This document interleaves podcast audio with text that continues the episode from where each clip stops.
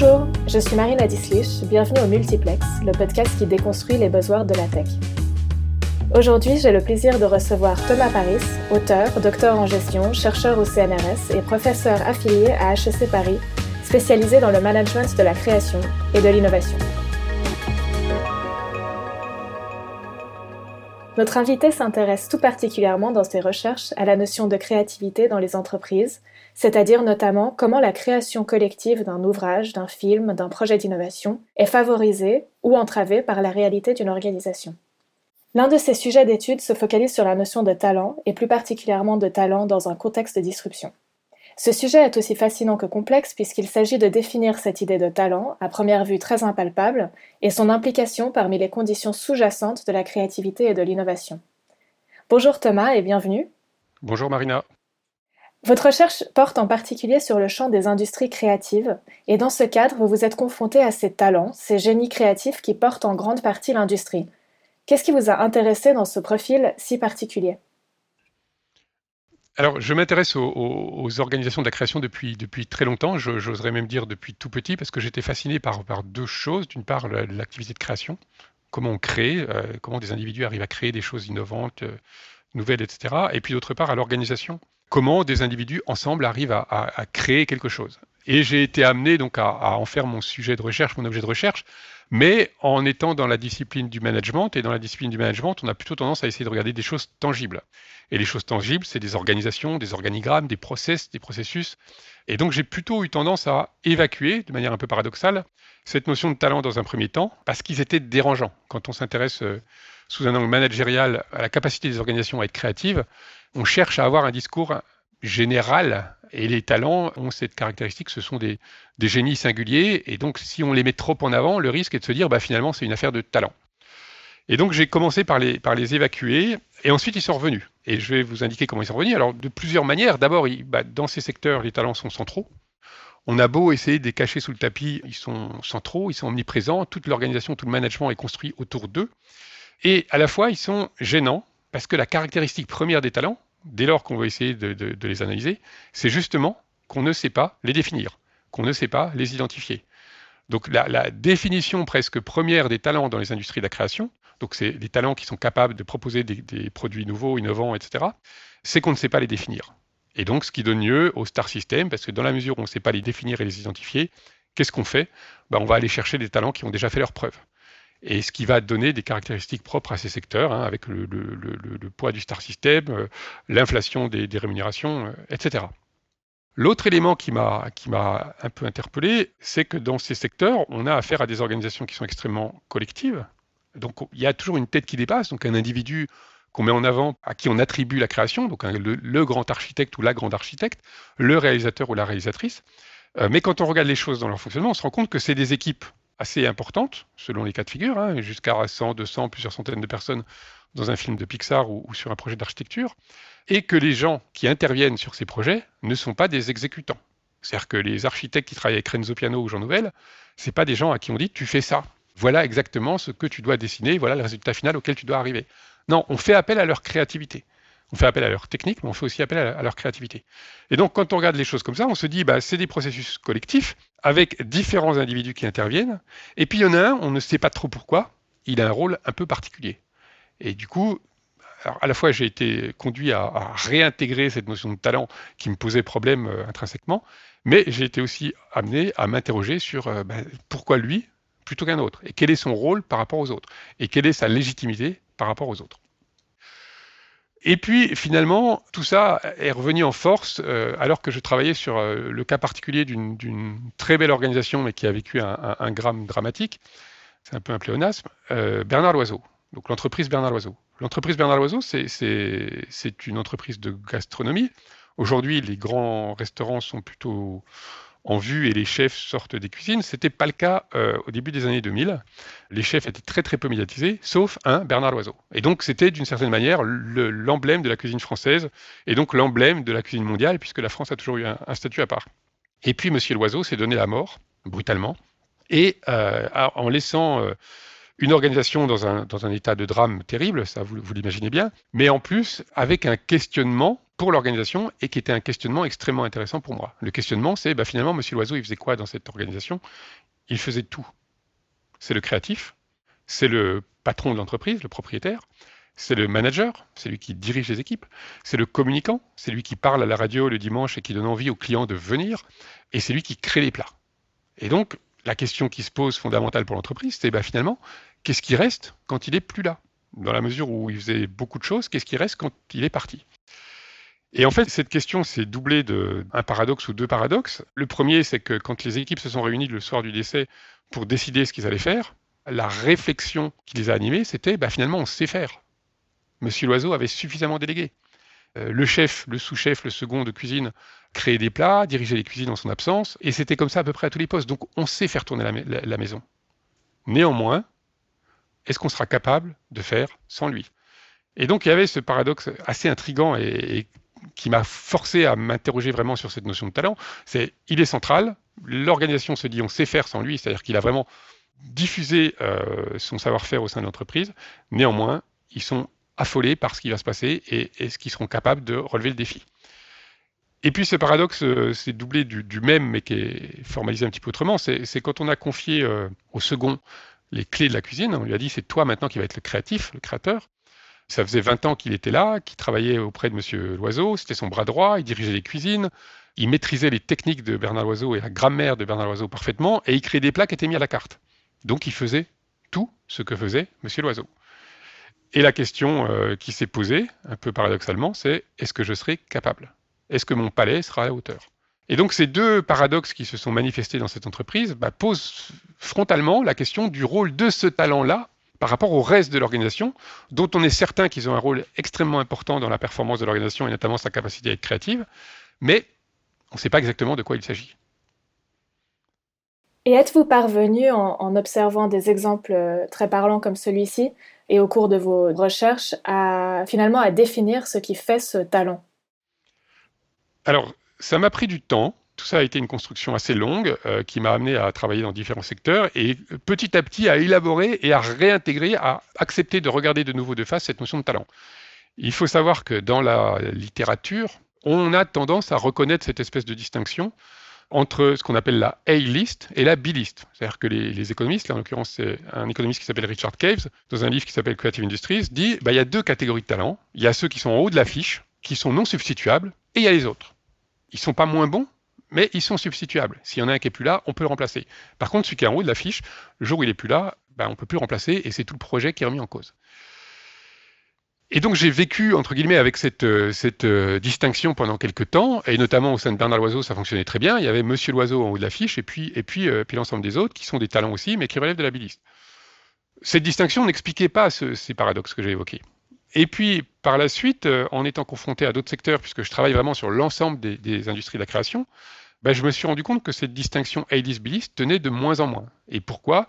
Parce qu'elle avait tendance à, à renvoyer à des caractéristiques de reconnaissance par le marché euh, ou par les institutions d'un talent ex post, mais absolument pas à des qualités intrinsèques. Et donc, quand on veut essayer d'avoir une, euh, de se placer dans une optique de gestion, donc comment on gère les talents, bah, cette distinction ne fonctionne pas. Ou bien, de manière très caricaturale, on se dit la hélice, c'est les gens qui ont un ego euh, disproportionné, il faut vraiment les soigner et on les traite comme des divas. Et les autres, on peut les traiter de manière beaucoup plus, beaucoup plus usuelle c'est pas vrai ça. Euh, ces caractéristiques sont pas vraies. Et donc ça m'a forcé à essayer de comprendre un petit peu mieux comment euh, se posaient les, différences, comment se, intervenaient les caractéristiques des, différents types de talents. Et j'ai abouti euh, finalement à une pyramide qui dit qu'il y a non pas deux mais quatre catégories de talents. Et à partir de ce que sont les caractéristiques qu'ils doivent mettre en œuvre dans leur activité. Première catégorie, c'est ceux qui travaillent sur un projet de quelqu'un.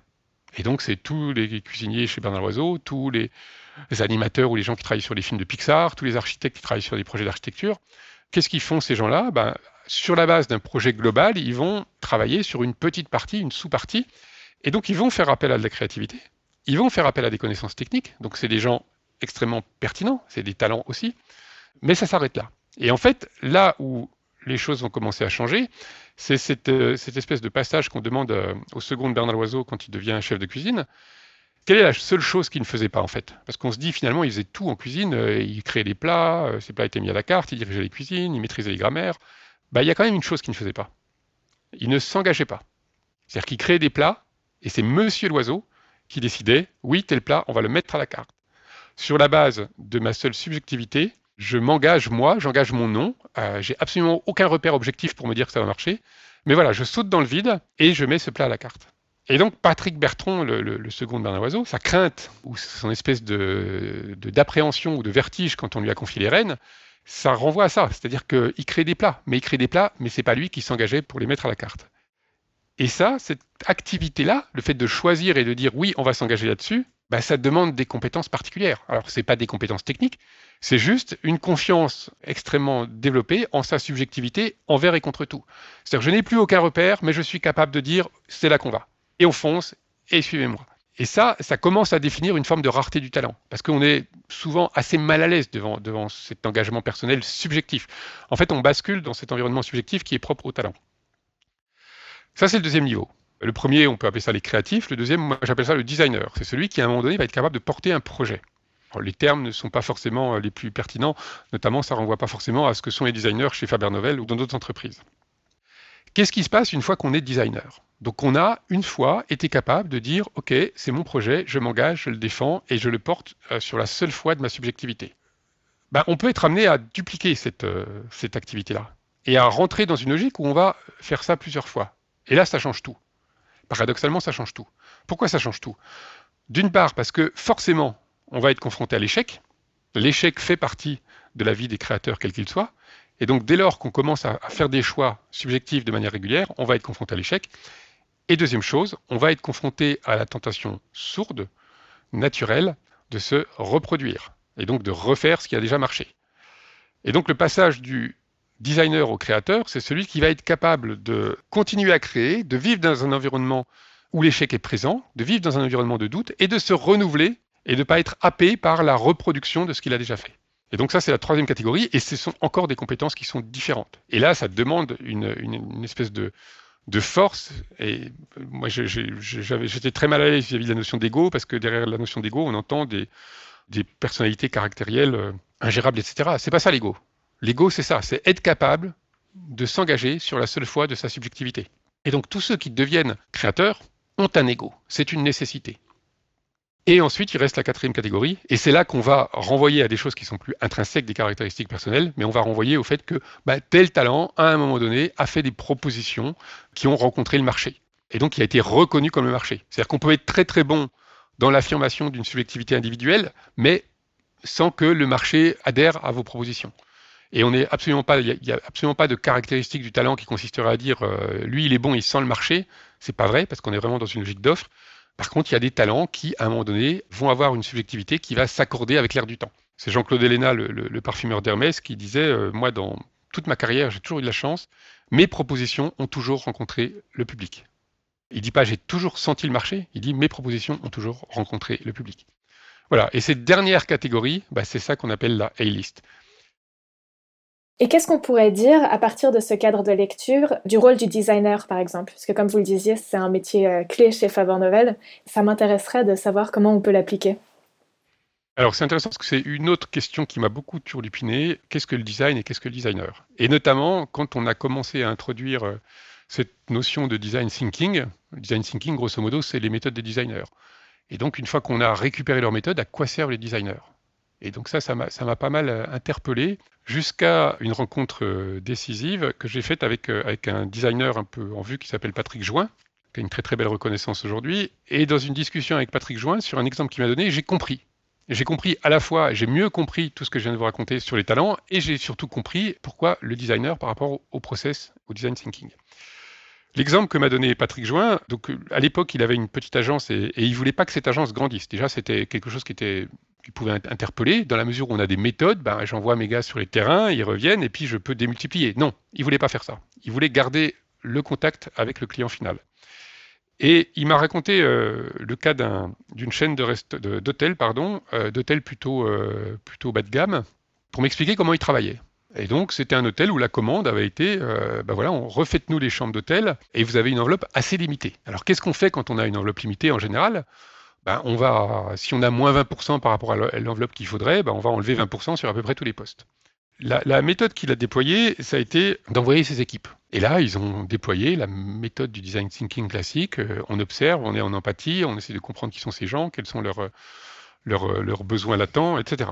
Et là, qu'est-ce que constatent ces équipes? Ben, C'est beaucoup de voyageurs de commerce qui sont là, ils sont tout seuls au bar le soir et, ils sont crevés, ils ont envie de parler à personne, euh, ils, ont, ils ont une journée difficile, ils n'ont pas envie de parler à des gens. Et ensuite, quand ils rentrent dans leur chambre, ils posent leur valise sur le lit, ils la défont à peine et ils se couchent parce qu'ils sont lessivés. Et donc ça, c'est tout le matériau qu'ont ramené les équipes de Patrick Join euh, dans ce cas-là. Et à partir de là, bah, lui, il a fait quelque chose qui est très important, il a fait acte de design. Et c'est quoi acte de design ici? C'est de dire bah, de quoi ont besoin ces gens qui, ont passé une, journée sur la route, qui sont lessivés, qui sont crevés? Ils ont besoin avant tout d'une bonne nuit. Et donc le réflexe naturel qui consisterait à dire on va enlever de l'argent un peu partout, non, moi je ne vais pas faire ça. Je vais faire quelque chose de contre-intuitif. Je vais mettre tout l'argent sur la literie alors peut-être pas tout l'argent, mais énormément d'argent sur la literie. C'est-à-dire que dans un hôtel bas de gamme, je vais mettre une literie haut de gamme.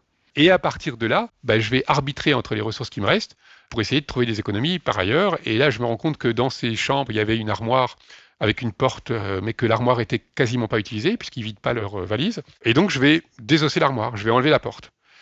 Et c'est cet arbitrage-là qui va définir le designer. C'est-à-dire que c'est sa vision du monde qui est engagée là. Il n'y a pas de bonne réponse. Il y a ma vision à moi, Patrick Join, de ce que doit être une nuit dans cet hôtel pour les gens qui y passent. Bah, c'est qu'avant tout, ils doivent dormir super bien. Et donc, je vais tout définir l'ensemble des éléments qui vont constituer ma réponse en fonction de cet axe-là, qui est parfaitement subjectif. Un autre designer pourrait avoir une autre vision. Et donc là, on voit très très bien la méthode qui est extrêmement euh, duplicable, euh, qu'on peut euh, euh, objective. Euh, tous les gens qui iront voir ce que font les, clients dans cet hôtel ramèneront à peu près les, mêmes informations. Mais par contre, cette touche-là de subjectivité, c'est ça qui va définir le designer. Et donc le design et le design thinking, bah, c'est pas la même chose. Parce que le design thinking, c'est le design sans designer, c'est le design sans tenir compte de cette importance, de cette vision du monde subjectif portée par un individu, avec aussi cette capacité que j'ai évoquée tout à l'heure, qui est celle de faire des choix et de dire on va dans cette direction-là, pourquoi? Parce que c'est moi qui le veux. Il n'y a absolument rien d'objectif qui me dise qu'il vaut mieux aller là ou là. C'est moi qui le décide parce que c'est ma vision du monde. merci pour cet exemple. En effet, ça, illustre très très bien les différentes étapes, euh, les différentes caractéristiques de, de la pyramide. Ma prochaine question, c'est à partir du moment où on a compris comment définir le talent, qui il est, se posent des nouvelles questions, j'imagine, sur sa gestion. Quelles sont les problématiques liées au management de ces talents selon vous? Alors, il y, a des problématiques qu'on a tous en tête, hein, euh, détecter les talents, fidéliser les talents. Euh. et puis, il y a des problématiques qui vont mieux se comprendre à l'aune de ce que je viens de vous, raconter, à l'aune de cette définition de ce que sont les talents. Donc, comment on les identifie? Là, c'est la difficulté que, j'ai évoquée tout à l'heure. Le problème, c'est qu'on ne sait pas faire. Ce qu'on sait identifier, c'est le premier niveau. Ces gens qui ont une capacité technique, qui ont une maîtrise d'une forme d'expression, qui sont créatifs aussi, mais est-ce que derrière, ils auront cette capacité à évoluer dans un environnement euh, subjectif et de faire des choix euh, parfaitement subjectifs? On ne sait pas. Est-ce qu'ils arriveront à, est-ce que leurs propositions arriveront à rencontrer l'air du temps? On ne sait pas. Donc on est forcément dans une forme de cécité. En tout cas, ce qui est très important, c'est que c'est qu'il y, a un écueil à éviter. beaucoup d'entreprises qui se disent on va essayer d'aller vers l'innovation, qu'est-ce qu'ils font? Ils prennent euh, ceux qui sont considérés comme les meilleurs. Et c'est quoi les meilleurs? Bah, C'est des gens qui sont capables d'optimiser leur business unit, ou, euh, leurs objectifs, leurs KPI, et on va leur dire, bah, toi, tu es fort, donc tu vas innover. La difficulté, c'est que ce n'est absolument pas les mêmes caractéristiques, les mêmes états d'esprit euh, qui rentrent en ligne de compte dans un cas et dans l'autre. Quand on demande d'innover, en tout cas dans une logique de disruption, ça veut dire être capable de des positions subjectives sans plus aucun repère objectif. Donc ça veut dire être capable d'évoluer dans cet univers euh, aveugle, disons, ou en tout cas avec très très peu de repères. Ça veut dire euh, être capable de se battre contre les autres, puisque dès lors qu'on n'a plus de repères objectifs pour dire regardez, l'étude de marché dit ça, quand on n'a plus ça, bah, c'est autre chose qu'il faut mettre en avant pour défendre ses positions. Et donc c'est là que l'ego euh, réapparaît. Donc comment on les identifie? Premier élément, et qui n'est pas facile. Deuxième élément, comment on, gère leur renouvellement, leur capacité à se renouveler et leur motivation? Comment on fait en sorte qu'ils continuent à avoir envie de rester dans l'entreprise? Et en fait, ce qu'on observe, c'est que, le package traditionnel ne fonctionne pas. C'est-à-dire que les talents, ce qu'ils veulent avant tout, c'est pas le niveau du salaire. Évidemment, ça compte, mais c'est pas ça qui va être le, moteur principal. Quand on est vraiment dans cette caractéristiques, dans ces attitudes de talent, bah, c'est des gens qui ont envie en permanence d'apprendre, de se développer, de se dépasser, de se renouveler. Et donc, il faut leur donner ça. Euh, moi, j'ai beaucoup été frappé chez Bernard Loiseau par une autre question qui s'est posée, c'est maintenant que M. Loiseau est mort, est-ce qu'on continuera à être capable de faire venir des jeunes talentueux? Parce que euh, Bernard Loiseau, c'est à Saulieu, loin de tout. Est-ce que les jeunes vont continuer à venir se former euh, auprès de nous alors que la figure tutélaire n'est plus là? Et en fait, la réponse a été oui. Et la réponse a été oui, et quand j'interrogeais les seconds qui venaient, et ils m'ont répondu du tac au tac, parce qu'ici, on travaille la truffe. Parce qu'ici, on nous donne un outil qui nous permet de continuer à nous développer. Quand dans la plupart des grands restaurants, la truffe est mise sous clé, mesurée, pesée, etc., il n'y a que le chef qui a le droit de, s'en servir. Ici, on les laisse développer leurs compétences en travaillant la truffe. Troisième question, la gestion de l'inspiration. Comment on fait en sorte qu'ils ne s'essoufflent pas? Et donc là, il y a aussi, alors soit ils, sont naturellement tournés vers, euh, euh, l'ouverture permanente où ils vont se mettre en danger, ils vont chercher des nouvelles formes d'expression, des nouvelles cultures, etc. Soit l'entreprise peut aussi l'organiser. Donc c'est au design de Renault euh, du temps de Patrick Lequaimant qui avait beaucoup de ça, où on envoyait des designers sur des foires d'art contemporain, sur des foires de design. On essayait de les nourrir en permanence. Et puis, quatrième grande problématique, comment on gère le doute et l'échec? Puisque la caractéristique principale du talent, dès lors qu'on a franchi le premier niveau, le premier palier, c'est que c'est des gens qui vivent dans ce contexte d'échec, de doute permanent. Et ça, à peu près tous, alors il y en a peut-être qui ne le diront pas, mais moi, énormément de, créateurs que, que j'ai pu rencontrer ou, par personne interposée ben, disent ils doutent ou je doute en permanence. Jean Nouvel doute en permanence, Aranushkin doute en permanence, ça c'est elle qui le dit. C'est des gens qui ont eu une carrière euh, extrêmement brillante, qui ont atteint la consécration. Néanmoins, ils doutent en permanence. Pourquoi? Parce qu'ils sont à nouveau en permanence dans une logique où ils vont aller ailleurs, repartir dans un environnement sur lequel ils n'ont plus aucun repère. Et donc sans aucune garantie de la réussite. Voilà, et donc on est face à des individus qui ne se gèrent pas de la même façon que d'autres individus. Ce n'est pas le package qui va rentrer en ligne de compte, c'est comment on leur propose un environnement stimulant où ils peuvent continuer à apprendre, euh, où ils peuvent avoir des outils de création qui leur permettent de faire des créations les plus audacieuses, euh, d'aller le plus loin possible. Et aussi, dernier point et qui est essentiel, comment on gère le collectif, c'est-à-dire que comment on gère l'articulation entre ce talent, homme ou femme, à qui on a donné les clés, la tête qui dépasse, et les autres qui travaillent pour lui ou pour elle, mais au sein duquel il y a certainement des gens qui ont vraiment cette aptitude ou, euh, cette, envie d'aller créer par eux-mêmes et d'être leur propre euh, créateur.